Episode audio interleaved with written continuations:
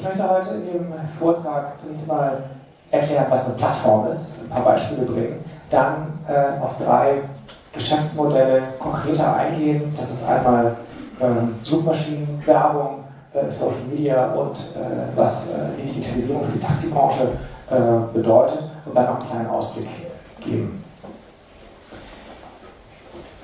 Ich definiere digitalen Kapitalismus als, eine, als einen Kapitalismus, in dem der Austausch digitaler Informationen über Netzwerke ins Zentrum der ökonomischen und sozialen Aktivität gerät.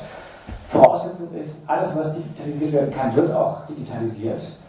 Und alles, was vernetzt werden kann, wird auch vernetzt.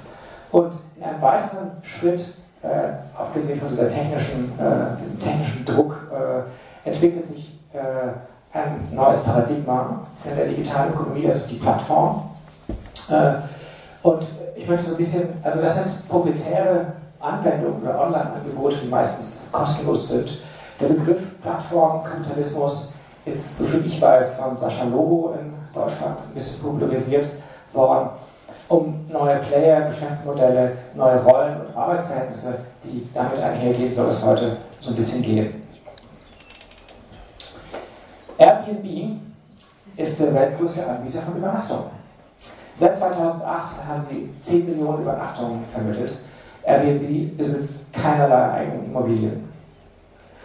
Uber ist der weltgrößte Vermittlungsdienst für Fahrdienstleistungen.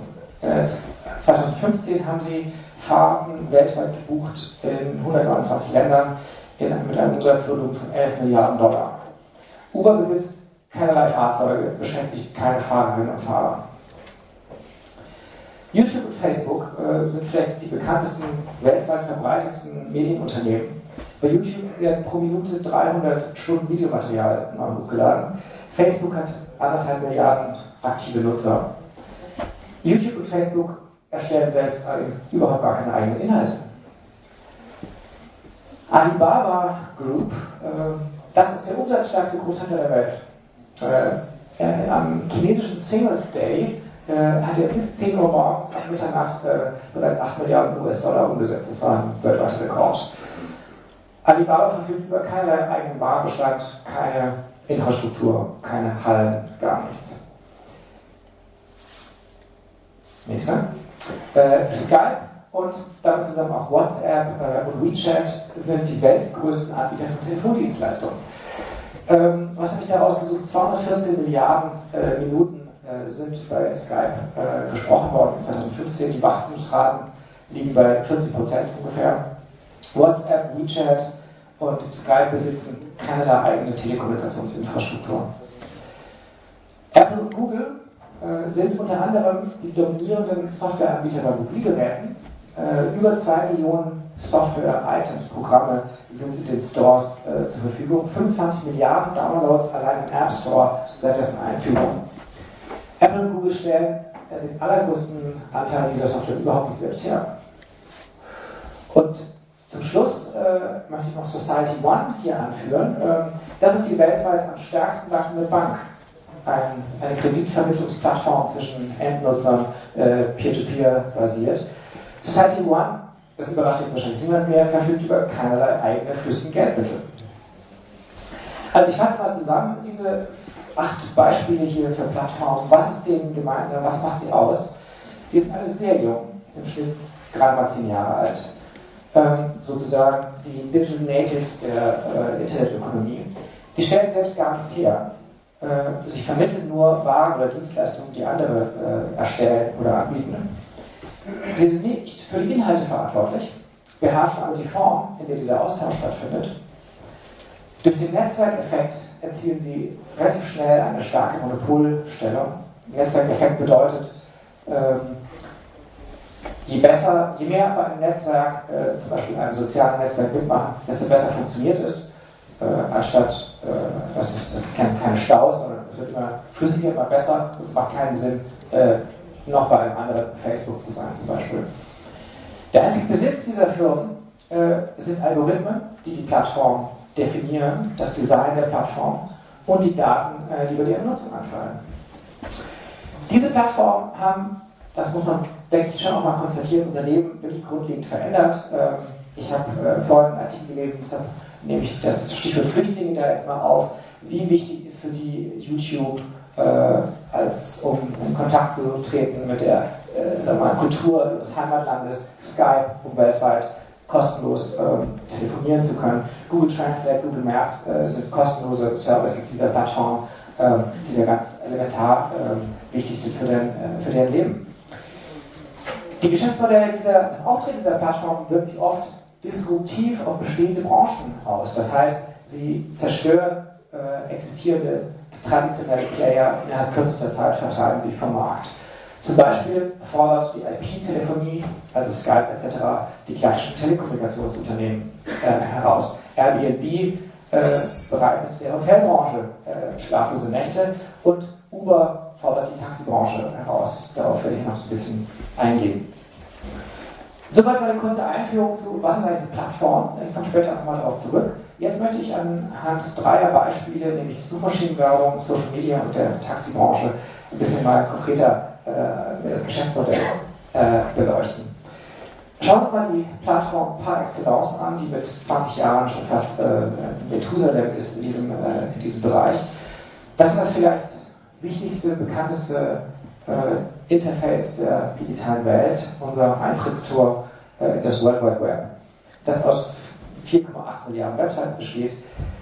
Wie kann, man, wie kann Google mit äh, diesem kostenlosen Service äh, Geld verdienen? Äh, die meisten werden das wissen, mit Werbung, mit Werbeanzeigen. Warum ist das so lukrativ und wie funktioniert das genau quantitativ? Das werde ich jetzt versuchen, an einem Beispiel mal äh, zu zeigen. Wenn ich suche nach äh, Lederjacke, dann äh, sieht das, die Ergebnisseite ungefähr so aus. Ähm, da fällt jetzt zunächst mal auf, äh, dass hier nur Herrenlederjacken äh, angezeigt werden.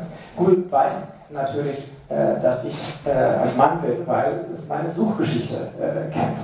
Ähm, zum Zweiten bin ich hier, das sieht man hier rechts oben, angemeldet bei Google. Das heißt, Google weiß, kennt nicht nur meine Surf-Geschichte, sondern hat meine E-Mails gelesen, kennt mich also in- und auswendig, kann dementsprechend auch die Suchergebnisse darauf, ähm, darauf abstimmen. So sieht die Seite übrigens aus, wenn ich anonym surfe. Äh, man sieht in der ersten Zeile taucht äh, eine Lederjacke für auf. Und äh, was noch auffällt, ist, dass das alles ein bisschen anders aussieht äh, als vorher. Das liegt daran, dass beim normalen, äh, in Anführungszeichen, Suchergebnis, äh, der normalen Suchergebnisseite die eigentlichen Suchtreffer, die Google mit seinem berühmten Algorithmus PageRank mir als beste Treffer anbietet, erst hier unten auftauchen. Und der ganze Rest sind bezahlte Werbeanzeigen. Also das, äh, und das ist aber auch klar voneinander unterschieden. Also da gibt es schon auch so ein bisschen Konfusion. Die äh, organischen Suchergebnisse, also die, die wirklich aus dem Algorithmus kommen, da würde ich wirklich äh, mit Bestimmtheit eigentlich sagen, dass Google sich da nicht kaufen lässt. Äh, da versuchen sie wirklich, glaube ich, äh, sonst wären sie vielleicht auch schnell weg vom Markt, wenn das buchbar würde. Da versuchen sie wirklich denke ich, das, äh, den Best Match äh, hinzukriegen und das klar zu trennen von den anderen äh, bezahlten Anzeigen. Das sind nämlich die bezahlten Anzeigen und die rechts übrigens auch. Wie funktioniert das jetzt, wenn ich jetzt als, äh, XYZ-Lederjackenhersteller hier auf diese Seite möchte? Ich möchte, dass, wenn jemand, äh, der meinem Profil entspricht, äh, in Berlin zum Beispiel nach Lederjacke gesucht werden möchte, ich, dass die Anzeige meines Online-Shops äh, hier, auf, ähm, äh, hier auftritt. Nun, ich gebe für genau diese spezifische Situation, und ich kann da ganz gezielt auch zum Beispiel sagen, ich möchte nicht, dass, dass hier aufmacht, wenn jemand im Motorradkontext nach Lederjacke sucht. so spezifisch kann man das machen. ich möchte, dass meine Anzeige hier erscheint. Ich gebe ein Gebot ab. zum Beispiel bin ich bereit, 5 Euro zu bezahlen für eine solche Anzeige. Sobald ich jetzt äh, meine Suche mit der Return-Taste abschicke, findet instantan in Echtzeit eine Auktion statt zwischen allen, die diesen Anzeigeplatz haben. Und in dem Fall hat jetzt zum Beispiel Versace gewonnen gegen Walbusch und Walbusch hat gegen Stylight äh, gewonnen. Und äh, der erste zahlt das, was äh, er geboten hat äh, und so weiter. Allerdings erst, wenn ich auf eine dieser Anzeigen klicke. Also jetzt äh, ist hier noch kein Geld geflossen. Erst wenn ich auf den ersten äh, oder den zweiten, ähm, die zweite Anzeige klicke, dann äh, findet ähm, eine Transaktion statt, also dann muss bezahlt werden für die, äh, für die Werbung. Ich habe hier mal so, äh, so, ein Beispiel vorbereitet, wo man das mal quantitativ äh, nachvollziehen kann. Nehmen wir an, ich habe eine Million Suchanfragen nach Lederjacke, das kommt vielleicht in einer Woche oder so äh, zustande, würde ich mal sagen. Und nehmen wir weiterhin an, 1% klickt auf diese Anzeige, XYZ Lederjacke, bedeutet, äh, dass von einer Million, die ihre Seite angezeigt bekommen haben, 10.000 auf äh, der, der Online-Präsenz von XYZ Lederjacke, sprich den Online-Shop quasi betreten. Nehmen wir weiterhin an, dass wiederum 1% von denen, die in den Shop reinkommen, letztendlich auch Lederjacken kaufen, dann führt das in diesem Beispiel zu 100 gekauften Lederjacken in meinem XYZ-Shop. Und das sind jetzt Zahlen, die einfach aufgrund der großen, der großen Menge sehr präzise äh, vorausgesagt werden können. Das ist einfach äh, Statistik. Gucken wir uns mal an, was das äh, ökonomisch bedeutet äh, für, den, äh, für den Anzeigen, ähm, für denjenigen, der eine Anzeige äh, schalten möchte. Nehmen wir an, ich habe eine Marge von 100 Euro pro Lederjacke. Das ist mein Gewinn als Unternehmen, wenn ich das verkaufe. Das bedeutet, ich kann für jede Lederjacke, die gekauft wird und für die neuen Kunden tatsächlich maximal 100 Euro an Werbebudget ausgeben. Das bedeutet wiederum pro Klick, äh, weil ja nur jeder Hundertste bei mir kauft, kann ich 1 Euro ausgeben. Das ist die berühmte Conversion Rate, äh, also ein bisschen der, der, ähm, die Maßzahl, die für die Online-Werbung so interessant ist. Das bedeutet letztendlich, ich kann 1 Euro maximal für diese Anzeige äh, ausgeben, äh, ohne letztendlich dann Verluste zu machen. Im Vergleich zu Fernsehwerbung, Radiowerbung Werbung auf der Litfaßsäule ist das Prinzip hier natürlich sehr, sehr spezifisch, weil ich habe von vornherein äh, die Anzeige nur Leuten angezeigt, die männlich sind und gerade selbst aktiv nach einer Lederjacke suchen. Und nicht wie bei der Fernsehwerbung zum Beispiel, äh, das wird ja viel breiter gestreut. Also nochmal unser Beispiel hier. Äh, XYZ äh, Lederjacken hat für die 10.000 Besucher, die zu 100 Käufen geführt haben, 10.000 Euro ausgegeben äh, innerhalb kürzester Zeit ähm, damit diesen bestimmten eben Umsatz äh, generiert. Und das bedeutet gleichzeitig, dass Google 10.000 Euro eingenommen hat. Mit einem einzigen Suchbegriff. Ähm, und was sie letztendlich gemacht haben, ist äh, an Arbeit, ist mh, mm, der Algorithmus ist einfach gelaufen. Also der Suchalgorithmus, der auf vielen Servern läuft, äh, macht das automatisch. Der teuerste Sucheintrag in Deutschland, äh, wir haben hier ja jetzt 1 Euro Maximalgebot als Beispiel angenommen, ist übrigens die Kombination Wirtschaftsdetektei Frankfurt, habe ich gerade recherchiert, und das kostet 86,64 Euro. Also das kann durchaus auch nochmal wesentlich teurer werden als äh, der 1 Euro bei unserem Beispiel hier. Man kann sich vorstellen, dass bei 3,5 Milliarden einzelne Suchanfragen pro Tag äh, hier eine Menge Geld zusammenkommt, nämlich ungefähr 90 Prozent der 66 Milliarden US-Dollar, die Google umsetzt ähm, pro Jahr. Ich habe mir mal, mal die Mühe gemacht, oder Spaß gemacht, auszurechnen, äh, wie viele Mitarbeiter Google einstellen müsste, um diese 3,5 Milliarden Suchanfragen pro Tag sagen wir, von Hand in einem äh, Callcenter abzuarbeiten. Wenn ich annehme, eine Minute pro Suchanfrage, normaler Arbeitstag, sechs Wochen Urlaub und so weiter, komme ich auf 7.291.666 Mitarbeiter. Das macht ein Algorithmus, wie gesagt.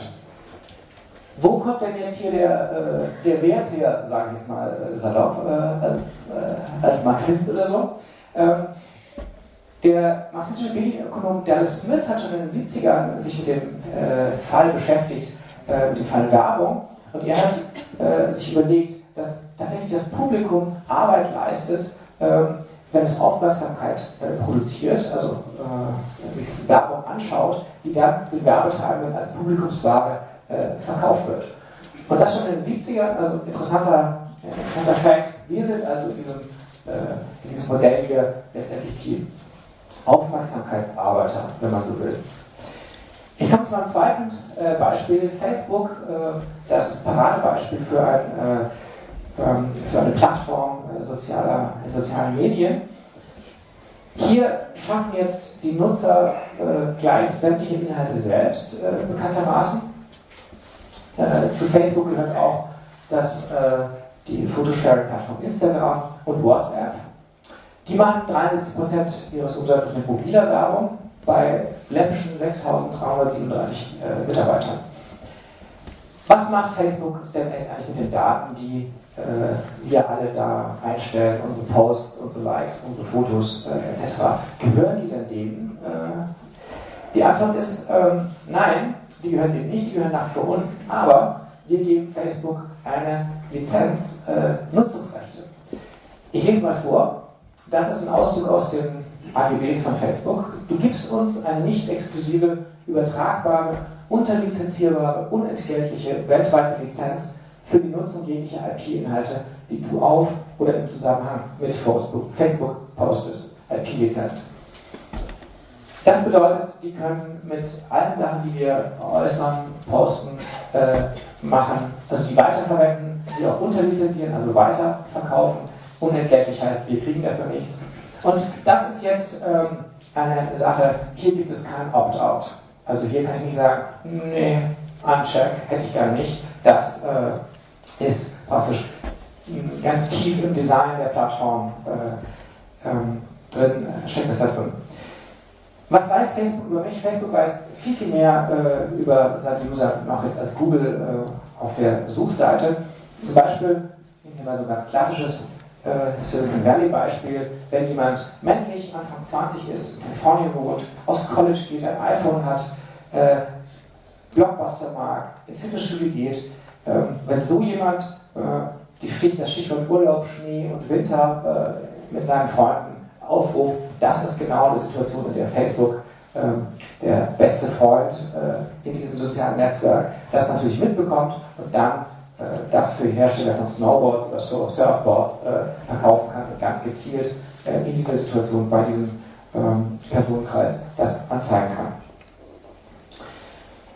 Was ist jetzt so ein Profil wert? Äh, wie viel Wert wird da jetzt geschaffen? Äh, 128 Dollar kommt raus, wenn man äh, die Anzahl der äh, Profile durch den ähm, ähm, Wert von Facebook beim Börsengang, das ist heute schon deutlich mehr, äh, teilt.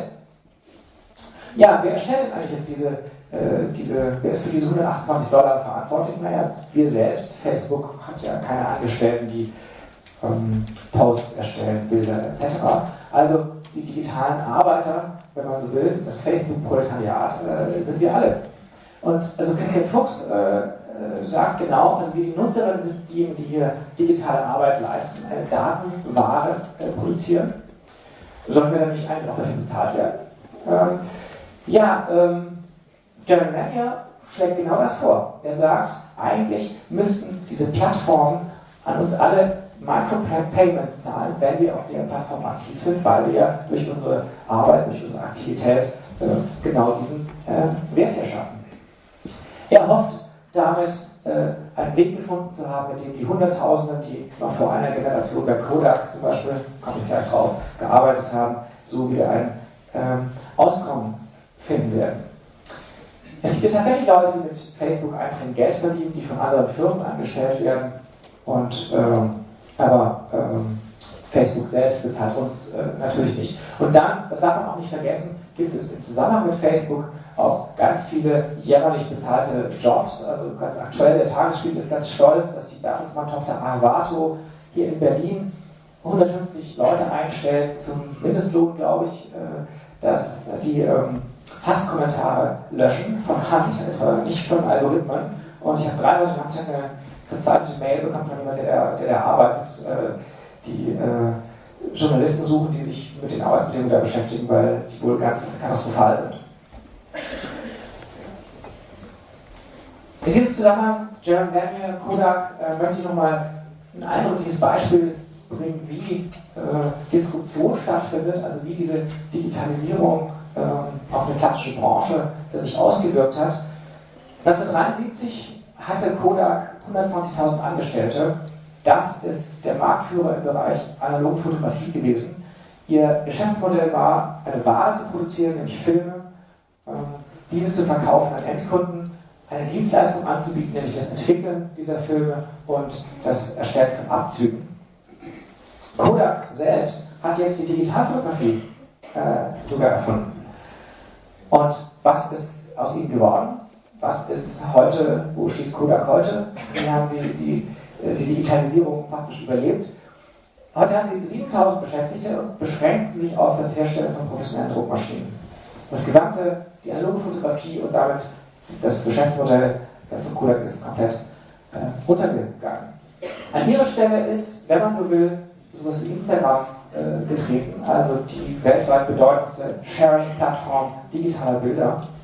Ganz anderes, äh, ganz andere Philosophie, ganz anderes äh, Geschäftsmodell. Die wird nicht nur einfach analog durch digital ersetzt, sondern die naja, 13 Angestellte hat, hatte Instagram, als äh, es von Facebook übernommen wurde im Jahr äh, 2012. Weil diejenigen, die jetzt die ganze Arbeit leisten, sind ja die Nutzerinnen und Nutzer von äh, Instagram. Also Coda wird abgelöst durch, ein, durch eine Plattform, die von Algorithmen am Laufen gehalten wird, wo die Nutzer die Inhalte erzeugen und damit zu so einer Art Twitter werden zwischen Kunde und Arbeiter. Ich komme zu einem dritten Beispiel äh, und schauen mal an, wie sich die Digitalisierung auf die Taxibranche auswirkt. Dieses Foto hier hat ein Freund von mir vor kurzem in Hongkong geschossen. Ähm, ja, kann man sagen, die Digitalisierung macht nicht halt vor dem Cockpit des, äh, der Taxifahrer. Ähm, ich sehe da drei, drei Stufen eigentlich, in denen das stattfindet. Die erste Stufe ist tatsächlich das äh, Digitalisierung und Vernetzung, also diese digitalen Devices, die mit dem Internet verbunden sind, bringen technische Veränderungen. Im zweiten Schritt Auftritt der Plattform, die verändern komplett äh, das Geschäftsmodell und die, ähm, äh, und die Beteiligten. Und im dritten Schritt, äh, das möchte ich hier so ein bisschen als These vielleicht äh, formulieren, verschwindet der Beruf des Taxifahrers, der Taxifahrerin äh, komplett. Die Taxibranche in Deutschland, auch in den USA, eigentlich fast überall, ist gekennzeichnet durch viele Kleinunternehmer, niedrigen Verdienst, ähm, sehr viel Schwarzarbeit, Lohndumping, teilweise mafiöse Strukturen um die Lizenzen und ähm, die, äh, die Vermittlungszentralen ähm, herum. Und die telefonische Vermittlung, also ihr kennt das, ihr ruft Würfelfunk an, dann ist da jemand, äh, dann das ist ihr Taxi kommt gleich in fünf Minuten. Das wird äh, ersetzt, das kann man, denke ich, schon so sagen, durch eine digitale Technologie, durch eine App, durch ein Programm. Ähm, die auf dem Smartphone läuft, also internetfähiges Device, sowohl der Taxifahrer, Taxifahrerin als auch der Kunde hat so eine App. Das ist zum Beispiel Taxi EU. Äh, auf dem Screen links sieht man, wo ist mein Standort, wo sind Taxis in der Nähe. Ich kann mit einem Klick ähm, ein Taxi bestellen. Ich kann sehen, welches Taxi es ist, äh, dass es sich in meine Richtung, in meine Nähe äh, bewegt. Ich brauche kein Bargeld mehr, ich zahle mit der App. Der gesamte Prozess, äh, also man sieht hier auch, ich sehe sofort das Kennzeichen, auch welcher Fahrer dahinter steckt.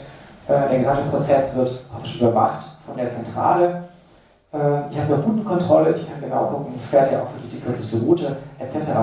Abrechnung ist bargeldlos. Das ist äh, einfach, würde ich mal sagen, technischer Fortschritt. Dieses, äh, diese Vermittlungsmöglichkeit ersetzt, wird über kurz oder lang die äh, Telefonzentralen, ähm, denke ich mal, ersetzen.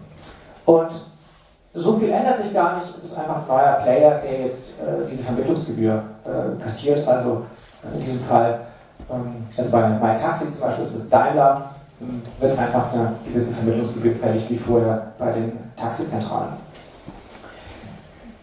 Dem zweiten Schritt äh, passiert hier aber noch ein bisschen mehr. Also vorher hatte ich eine anonyme Taxifahrt, jetzt äh, sind Fahrer und äh, Kundinnen komplett transparent, ähm, sind registriert, auch mit Zahlungsinformationen. Und es entsteht eine ganze Menge Daten. Wer fährt wann, wie lange, wer gibt wie viel Trinkgeld. Ähm, zum Beispiel kann äh, mein Taxi denken, hm, es ist Montag 18 Uhr, äh, wahrscheinlich äh, kommt Timo jetzt wieder aus Hamburg äh, am Hauptbahnhof an und braucht ein Taxi, äh, um nach Hause zu fahren, so wie letzte Woche und vorletzte Woche auch schon. Ähm, und wir haben jetzt mit einem neuen Player zu tun, nämlich dem Betreiber der Plattform, der diese ganzen Daten generiert und eine äh, Macht bekommt über alle anderen Beteiligten. Wenn hier als Taxifahrer gesperrt wird, wer hier als Kunde gesperrt wird, ist draußen. Die Plattformen äh, behalten sich das immer vor, ähm, da zuzulassen oder nicht. Und die Daten, die hier generiert werden, werden zum neuen Schatz praktisch. Und letztendlich können die, äh, Vermittlungsgebühr, kann die Vermittlungsgebühr, auf die sogar äh, verzichtet werden und ein neues Geschäftsmodell daraus entwickelt werden. Uber geht jetzt noch einen Schritt weiter. Äh, die wollen gar nicht mit der Taxibranche, äh, mit Taxifahrer, Taxifahrerinnen zusammenarbeiten, äh, Provisionen kassieren beim Vermitteln, sondern Privatfahrten vermitteln. Der ursprüngliche Gedanke ist der einer besseren Ausnutzung von tatsächlich Privatfahrzeugen.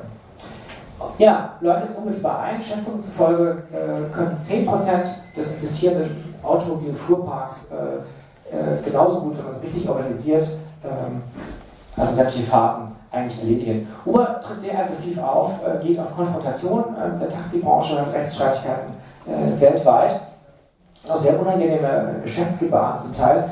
Aber ich möchte doch nochmal auf diesen Grundgedanken der Share Economy eingehen, der im Zusammenhang mit Uber auch immer wieder genannt wird. Und das werde ich nochmal kurz ähm, erklären, bevor ich dann wieder auf zu Uber zurückkomme. Der Begriff Share Economy ist ganz schillernd, weil er besteht aus zwei Teilen. Der erste Teil äh, heißt Sharing oder Teilen. Und ein klassisches Beispiel ist die Bohrmaschine, die bei mir die meiste Zeit ungenutzt äh, rumsteht und ähm, die jetzt mit Hilfe des, des Internets kostenlos, äh, sehr leicht äh, auch anderen in meinem Viertel, meinen Nachbarn, Freunden etc. zur Verfügung gestellt werden kann. Und damit äh, dieses Modell können wir ausdehnen auf Wohnraum. Ich bin in Urlaub, man kann in meine Wohnung ziehen, mein Auto steht unbenutzt, äh, Gerät, Bücher etc. Es gibt für fast alles solche Sharing-Plattformen.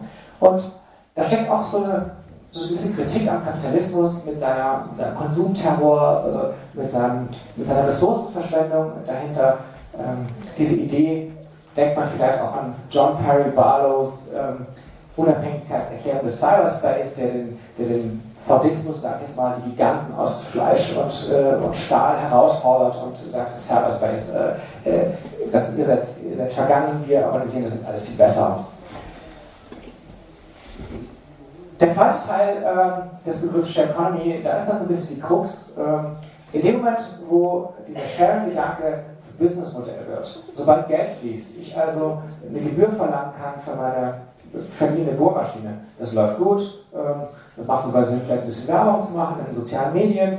Dann überlege ich mir immer, hm, ich kann mir eine zweite Bohrmaschine kaufen, äh, dann kann, okay, also klassische BWL, äh, da kann ich jemanden einstellen, den ich Mindestlohn zahle und äh, ich verdiene einen Haufen Geld damit. Das heißt, ruckzuck bin ich hier bei der Share Economy und äh, ende mit einem System, mit einem Bohrmaschinen, mit einer Bohrmaschinenverleih-Plattform, die komplett dereguliert ist, äh, die keinerlei, ich keinerlei Lizenz hat, die völlig unkontrolliert ähm, agiert. Zurück zu Uber. Äh, es gibt weltweite Proteste gegen Uber von Seiten der Taxibranche, von Unternehmen, von Beschäftigten. Klar, die bekommen Konkurrenz von Rentnern und Rentnerinnen, Gelegenheitsfahrern, äh, Privatfahrten, die Autos, die Fahrer und Fahrerinnen sind ähm, äh, nicht äh, bestimmten Standards unterworfen. Sie müssen keine Ortskenntnisprüfung durchführen, nicht äh, einmal im Jahr zum TÜV. Der Taxameter verschwindet. Die Fahrer werden zu Tagelöhnern, die Micropayments äh, bekommen und die, das Aushandeln der, der, Fahrt, äh, der Fahrtkosten äh, findet ähnlich rabiat auktionsmäßig statt wie die Werbeplätze bei, bei Google. Ähm, man sieht, dass, also es gab dieses berühmte Zitat, dass äh, am, ähm, am New Year's Eve in New York äh, ein Uber teurer war als ein Helikopter, weil es geht jetzt dann längst nicht mehr darum, äh, Privatfahrten möglichst ressourcenschonend zu teilen, sondern möglichst viel äh, Umsatz zu machen mit den, ähm, mit den vermittelten Fahrten. Uber sind die Taxifahrer eigentlich relativ egal. Also ich denke mal, Uber äh, hat dieses Modell, wir sind die Plattform, wir generieren die User-Daten, wir bieten diesen Service an äh, und die, unsere Kunden sind die, äh, die die fahren. Und da ist es eigentlich nur ähm, logisch, dass das Google-Auto, also das autonom, das Projekt autonom fahrende Autos, eigentlich ganz recht äh, äh, zu Pass kommt. Cory Doctorow äh, hat gerade im Guardian äh, gesagt, ich zitiere ihn mal, Uber kann eigentlich als Probelaufen mit Menschen, mit Menschen als Platzhaltern für eine Flotte aus autonom fahrenden Punkt-zu-Punkt-Fahrten bedienenden Fahrzeugen angesehen werden. Also Uber würde eigentlich am liebsten die Taxifahrer aus dieser Gleichung äh, ausschließen, kann man äh, unterstellen. Tatsächlich sind Google, Uber und Tesla in diesem Bereich sehr stark ähm, äh, engagiert. Dieses Modell selbstfahrende Autos sind dann auch kein Produkt mehr einer Industrie in erster Linie, die an den Endkunden verkauft werden, sondern es ist eine globale IT-Infrastruktur, ein Netzwerk an Informationsverarbeitung, äh, wo die Autos nur noch, die, nur noch Kleinigkeiten sind. Das sind vernetzte Devices. Und das könnte ein Beispiel sein, neben Strom und Logistik, wenn man jetzt an die Drohnen von Amazon denkt, in dem diese Plattformlogik, äh, wir bis jetzt eigentlich nur aus der äh, immateriellen Ökonomie des Internets kennen, tatsächlich den Schritt schafft in die äh, Realökonomie und auf die äh, Welt aus Stahl und Fleisch und Gummi tatsächlich ausgeht. Dann ist es irgendwann so, dann funktioniert Verkehr irgendwann so wie, bei, so wie Facebook. Äh, es gibt noch die Plattform, also diese, diese ganzen Daten verarbeitet und generiert und uns, äh, die Nutzer, die dafür entweder eine Gebühr leisten oder sogar kostenlos äh, fahren und Werbung eingeblendet bekommen, während wir, äh, während wir unterwegs sind.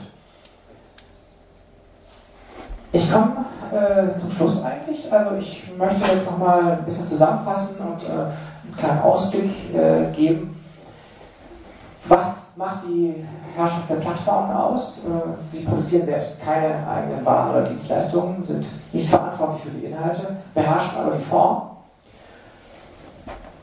Beispiel, was ich mit Facebook äh, gebracht habe, ist genau sowas. Also durch dieses Design der AGBs äh, behalten sie praktisch die, die, das Heft in der Hand. Sie behalten sich auch vor, jederzeit die Regeln des Spiels zu ändern. Ähm, Bewertungssysteme äh, ersetzen Standards und Regeln. Äh, sie werden zum Monopol. Alle benutzen ihre Dienste. Es gibt keine Alternative.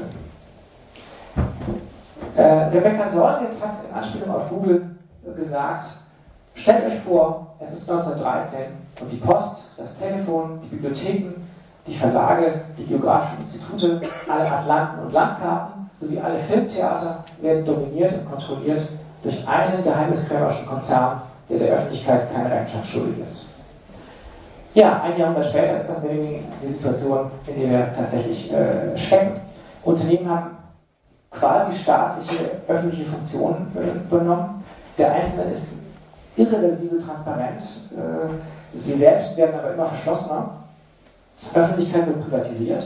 Also öffentliche Funktionen werden von einer privaten Corporation äh, geleistet. Sie entziehen sich äh, demokratischer Kontrolle. Was macht das mit äh, den Arbeitsverhältnissen?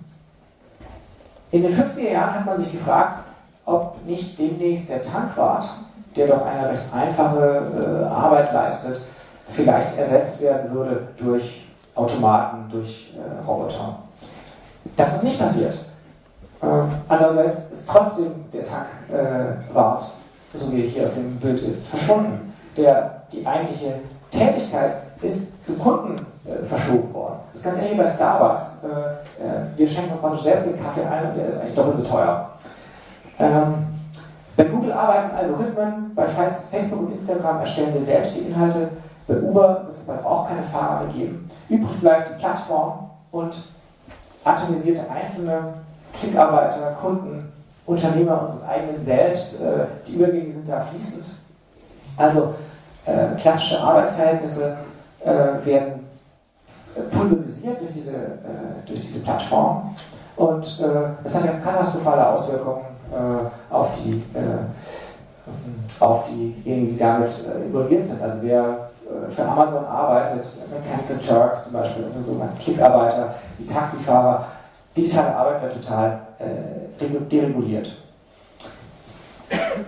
Und zu großen Teilen einfach durch Algorithmen ersetzt, wie wir bei Google äh, gesehen haben. Was würde Karl Marx zu so einer Situation sagen? Da möchte ich jetzt vielleicht noch einen, ähm, äh, einen kleinen Hinweis geben. Ähm, er würde vielleicht erstmal ein Selfie machen ähm, und dann würde er sich vielleicht fragen, äh, die Arbeiter verschwinden, werden durch Algorithmen ersetzt, äh, kostenlose, omnipräsente Services äh, organisieren unseren Zugang zu Wissen, ersetzen die die Produktion von Waren und Dienstleistungen zum Verkauf. Und das ist eine Situation, die meiner Meinung nach äh, von ihm so ein bisschen vorausgesehen worden ist und mit dem Stichwort General Intellect ähm, versehen, nämlich eine Situation, in der allgemeines Wissen, Stand der Technik, Wissenschaft etc., Information zum wichtigsten Wirtschaftsgut wird, zum wichtigsten Ingredients äh, von, äh, von der Ökonomie und eigentlich die Arbeitsquanta, die durch individuelle äh, Leistung eines äh, Arbeiters, einer Arbeiterin, die einen Gegenstand äh, bearbeitet, ähm, die wird vernachlässigbar. Marx zufolge tritt dann eine innere Schranke des Kapitalismus äh, zutage. Der Kapitalismus kann mit einer solchen Situation in the long run nichts ähm, nichts anfangen, kann keinen Mehrwert mehr aus individueller Arbeit schöpfen, das Kapital kann nicht mehr profitabel sein und er muss daran zugrunde gehen. Das ist natürlich äh, leider nicht passiert. Ähm, der Kapitalismus der Plattform schafft es, ähm, ich nenne das Kapitalismus as a Service, äh, trotzdem noch äh, Reichtum äh, anzuhäufen. Und zwar indem sie dieses eigentlich öffentliche Wissen, diese Algorithmen, die eigentlich da sind, die schon mal erfunden sind, dieses, äh, diesen Code, äh, dieses, äh, diese Nullen und Einsen wiederum zu privatisieren und zu kontrollieren und an uns auszuleihen, ähm, mit eben als Service, als, ähm, äh, als Lizenz äh, zur Verfügung zu stellen. Beispiel, dass das veranschaulicht ist, äh, die Patentierung der DNA von Pflanzen. Pflanzen sind um uns herum, die sind buchstäblich mit Händen zu greifen und trotzdem schaffen es äh, kapitalistische Corporations, diese, diesen Code, die DNA dieser Pflanzen für sich privat zu reklamieren und ähm, äh, uns verwerten eben. Ich komme zum Schluss, das ist mein, äh, meine letzte äh, Folie. Angesichts dieser Situation, und da zitiere ich das äh, äh, Kollektiv Hippolyta, eine wichtige Aufgabe besteht heute darin, die Logik der radikalen Transparenz umzukehren auf Seiten des User-Arbeiters User Arbeiters und sie auf die Technologien anzuwenden, die wir tagtäglich äh, benutzen.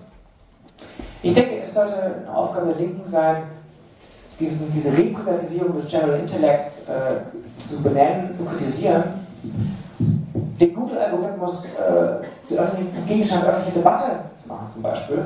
Facebook selbst, also die Plattformlogik unter eine Creative Commons Lizenz zu stellen, Nahverkehrs-Apps zu entwickeln, die tatsächlich eine Optimierung des öffentlichen und privaten Verkehrs zum Ziel haben äh, und nicht ähm, die, ähm, die verschlossene äh, äh, Optimierung von, ähm, von Gebühren. Wohnvermittlungs-Apps, die tatsächlich äh, eine Lösung für Wohnungsnot äh, äh, sein könnten, anstatt der Versuch aus Luxus-Apartments das Maximum rauszuholen.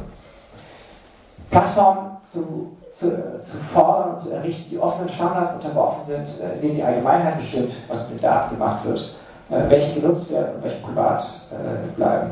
Und diese ja, globalen Aufgaben, äh, die immer wichtiger werden, die immer entscheidender werden, Information wird zum wichtigsten Gut überhaupt, das nicht privaten Firmen überlassen, die staatliche Funktionen übernehmen, aber letztendlich ganz klassisch, wie Fabius da einfach auch gesagt hat, deren Aufgabe es ja nach wie vor ist, aus Geld mehr Geld zu machen.